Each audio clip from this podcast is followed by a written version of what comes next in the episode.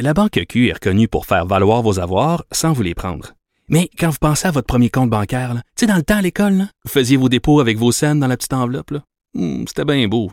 Mais avec le temps, ce vieux compte-là vous a coûté des milliers de dollars en frais, puis vous ne faites pas une scène d'intérêt. Avec la Banque Q, vous obtenez des intérêts élevés et aucun frais sur vos services bancaires courants. Autrement dit, ça fait pas mal plus de scènes dans votre enveloppe, ça. Banque Q. Faites valoir vos avoirs. Visitez banqueq.ca pour en savoir plus. Pendant que votre attention est centrée sur cette voix qui vous parle ici, ou encore là, tout près ici, très loin là-bas, ou même très, très loin, celle de Desjardins Entreprises est centrée sur plus de 400 000 entreprises partout autour de vous. Depuis plus de 120 ans, nos équipes dédiées accompagnent les entrepreneurs d'ici à chaque étape pour qu'ils puissent rester centrés sur ce qui compte, la croissance de leur entreprise.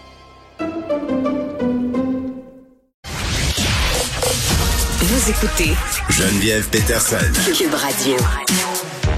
Les conséquences d'un passage aux soins intensifs chez les familles des patients sont bien réelles. Euh, c'est ce que dit une étude. Une famille sur trois qui vit avec des symptômes de stress post-traumatique et c'est sans compter les séquelles psychologiques que peuvent avoir ces patients-là au sortir de leur passage à l'hôpital. On est avec Joseph Dayan qui est médecin intensiviste à l'hôpital de la Cité de la Santé à Laval. Monsieur Dayan, bonjour. Bonjour. On va de parler euh, de ce que peuvent ressentir les familles des patients aux soins intensifs euh, hospitalisés pour la COVID. Faisons un petit détour euh, sur ce point de presse du docteur Boileau. Vous avez tweeté tantôt là, concernant cette hausse des hospitalisations aux soins intensifs. Vous avez dit qu'étonnamment, la majorité provenait de l'urgence. Euh, dans les chiffres du jour, effectivement, euh, c'est un peu euh, étonnant parce qu'on aurait pensé qu'avec toutes les hospitalisations accumulées dans les derniers jours, ça serait des patients qui se détériorent à l'étage qui finalement auraient besoin de, de venir aux soins intensifs. Mais là, sur les 25 nouvelles hospitalisations aux soins intensifs, il y en a 22 qui provenaient de de l'urgence, donc donc des gens qui étaient à la maison, puis là ils se présentent à l'hôpital, puis ils sont tellement malades qu'ils ont besoin des soins intensifs directement. Pourquoi les gens attendent comme ça, vous pensez, avant de se présenter à l'urgence? On l'a vu dans les vagues précédentes quand même. Là, la plupart des gens, euh, euh, il y a deux explications. La, première, c'est que chez une bonne proportion des gens, les, symptômes se, se, détériorent très rapidement. Donc, il allait bien une journée, mm. puis le lendemain, ça va vraiment plus bien. Chez l'autre, ben, on le sait, il y a quand même des gens qui ont peur d'aller à l'hôpital, qui ont peur d'aller chercher de l'aide. Ça, c'est nos patients un petit peu plus jeunes là, qui pensent qu'ils vont être corrects. Puis euh, finalement, ben, ils se présentent qu'elles sont un peu tard. Là, les chiffres mm. qu'on a dans les tableaux de mort du ministère ne nous permettent pas de dire lequel de ces scénarios-là mm. qui est en train de rentrer aux soins intensifs. Mais globalement, ce qu'on a vu précédemment dans les mm. autres vagues, ça ressemble à ça. Mais j'avais jasé un peu de ça l'année passée avec le docteur euh, Sabat qui me disait qu'au niveau de la saturation de l'oxygène, euh, tu sais, parfois avec la COVID-19, ça peut devenir un enjeu et que les gens, des fois, se rendent pas compte qu'ils sont en privation d'oxygène. Euh, oui, donc ça, c'est quelque chose qui était super intéressant. Normalement, quand les taux en oxygène baissent pour plusieurs raisons, qui nécessitent des soins comme les soins intensifs, les gens sont en, en, en détresse respiratoire puis ils le sentent. Ils ont un peu euh, cette, cette, cette sont c'est comme une euh, air hunger là qu'on appelle là, c'est c'est c'est ils, sont affamés d'air, ils ont besoin d'air. Mais avec la COVID, bizarrement, les patients respirent vite, mais ils sentent pas si mal que ça. Ils sentent un peu essoufflés quand ils parlent, quoi que ce soit, alors que les chiffres, quand on met le saturomètre sur leurs doigts, nous montre une saturation euh, très faible, 80-85% On a vu plus bas que ça aussi, alors que le patient, proportionnellement à ce qu'il devrait ressentir comme symptôme, c'était quand même assez léger, ce qui était un petit peu épeurant, effectivement. Oui, c'est pour ça qu'on avait encouragé les, les gens pardon, à s'acheter un saturomètre. Euh, beaucoup de personnel de la santé absent à cause de la COVID. On est rendu à 12 700. J'imagine qu'il doit avoir des conséquences concrètes. vous qui travaillez dans un hôpital, ça se manifeste comment? Avec des craintes de rupture de service, de bris de service. Donc, euh, un peu, euh, encore une fois, le, le, le, même scénario, euh, le même film des vagues précédentes. on n'a pas fini d'avoir des gens qui vont s'absenter à cause mm. de la COVID comme travail de la santé, ce qui va mettre plus de pression sur les gens qui restent. et et donc, voilà, il y a certains services qui pourraient être appelés mm. à, à, plus avoir suffisamment de personnel. Donc, pour l'instant, ben, la plupart des hôpitaux du Québec euh, encouragent le volontariat, faire des chiffres supplémentaires avec des primes incitatives. Euh, mais oui, mais les euh, primes, c'est pas du sommeil. C'est les primes, c'est pas du repos, c'est pas. Non, mais c'est vrai là.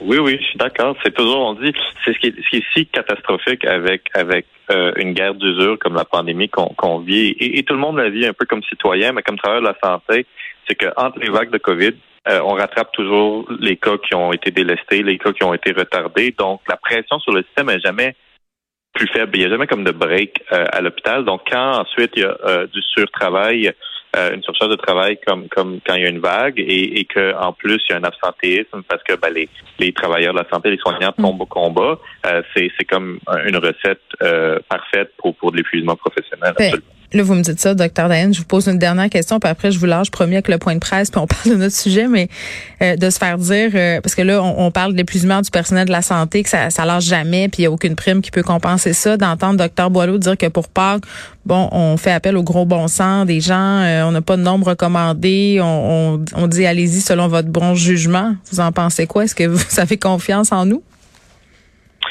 Ben oui, je fais certainement confiance en, l'intelligence euh, sociale et citoyenne, euh, mais je pense que ça, vaut quand même la peine de rappeler euh, aux gens. Ben, je pense que ça appartient aussi aux gens de, dire qu'il y a des, des il y a un peu de dissonance cognitive parfois entre les messages de la santé publique et ce qui arrive sur le terrain. un peu, je vous trouve gentil, un peu.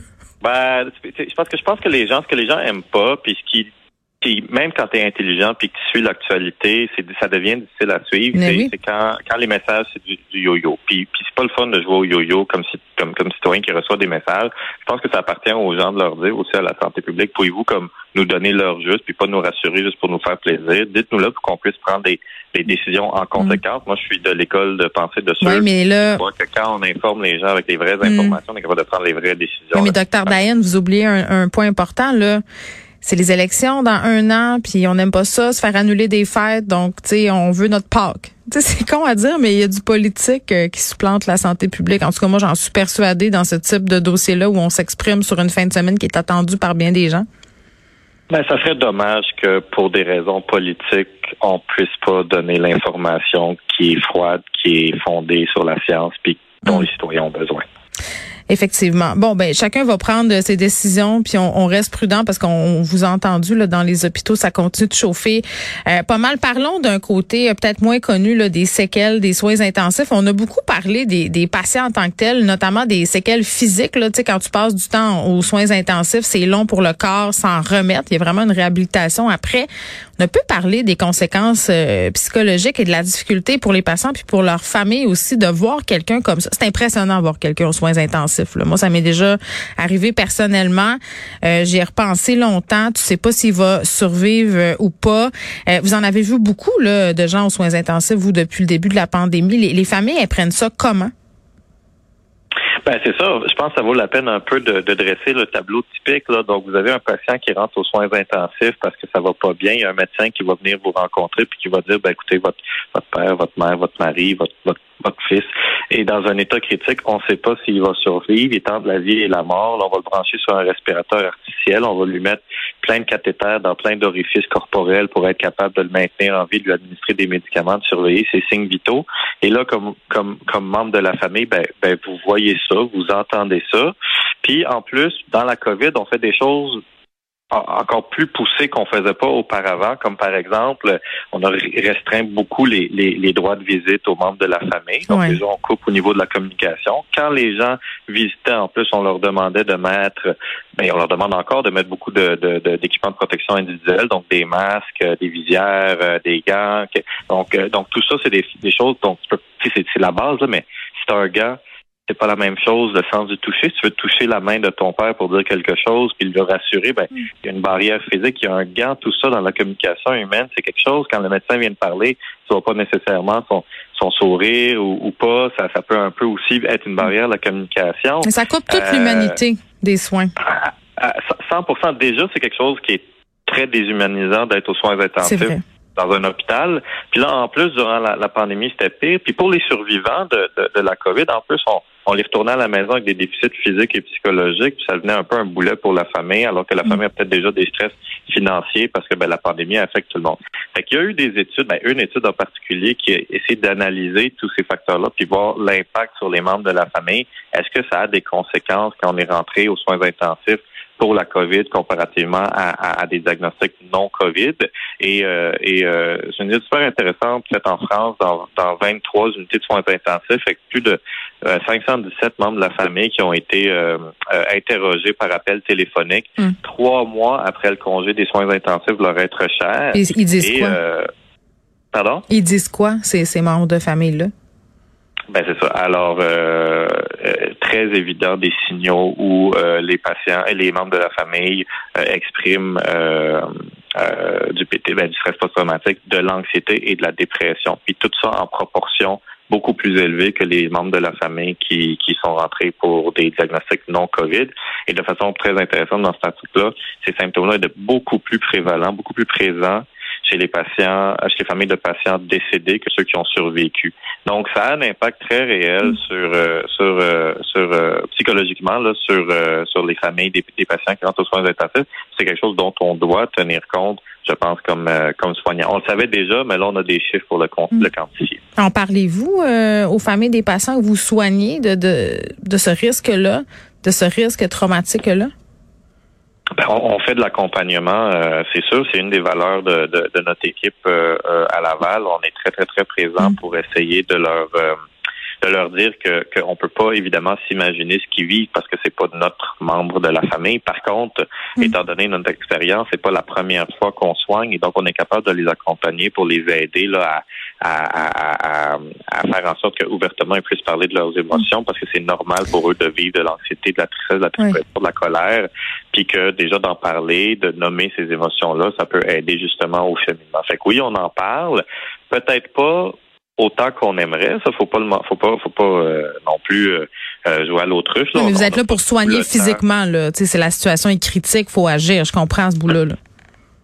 Puis on a des urgences, puis tout le monde a vécu une histoire où il est à l'hôpital, il attend de voir le médecin, il reste là toute la journée assis, puis le médecin passe pas, puis c'est super frustrant. Fait que ça, on, est conscient aussi que notre communication, on prend pas autant le temps qu'on qu'on aimerait ou qu'on voudrait. Mm. Euh, fait que ça contribue aussi à, bien sûr à, l'anxiété puis à ces symptômes-là. Euh, mais étonnamment, dans, dans la dans l'étude, ça, ça semblait pas être un facteur. Là. Les gens appréciaient quand même la communication avec les familles. Il était même avec les, les soignants, ils, étaient même satisfaits. Là. Euh, donc c'est vraiment tout, tout, tout le reste, je crois. Là, c'est c'est, ça change une vie complètement. Euh, rentrer aux soins intensifs, même quand on survit, souvent la santé est hypothéquée pour de bon. Euh, pendant très longtemps. Donc, euh, donc c'est pour ça que les gens des fois ils pensent qu'on on exagère un peu avec nos avertissements comme médecins, comme intensivistes dans les médias, d'essayer de prévenir les gens, de faire attention avec leur santé, avec la pandémie. C'est sûr qu'on aimerait ça jouer à l'autre. Je peux dire qu'il n'y en a pas de problème, mais la réalité, c'est que les conséquences sont tellement grandes que c'est important de, de, de, taper sur ce clou-là pour pas que les gens jouent à la roulette russe avec leur santé, parce que euh, pense que tu sais la meilleure citation que j'ai entendue, c'est la, la, première ministre de l'Écosse qui avait dit on peut rebâtir une économie, mais on peut pas ressusciter des morts.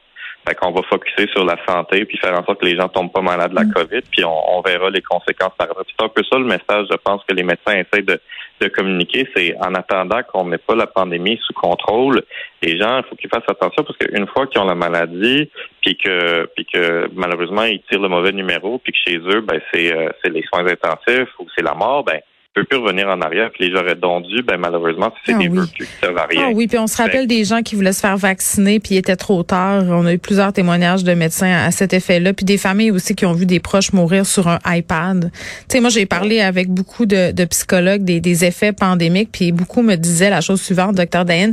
Oui, il faut s'occuper de ce qui se passe en ce moment, mais il va y avoir une grosse passe après la pandémie quand on va s'en être un peu sorti où il faudra penser toutes ces blessures psychologiques là.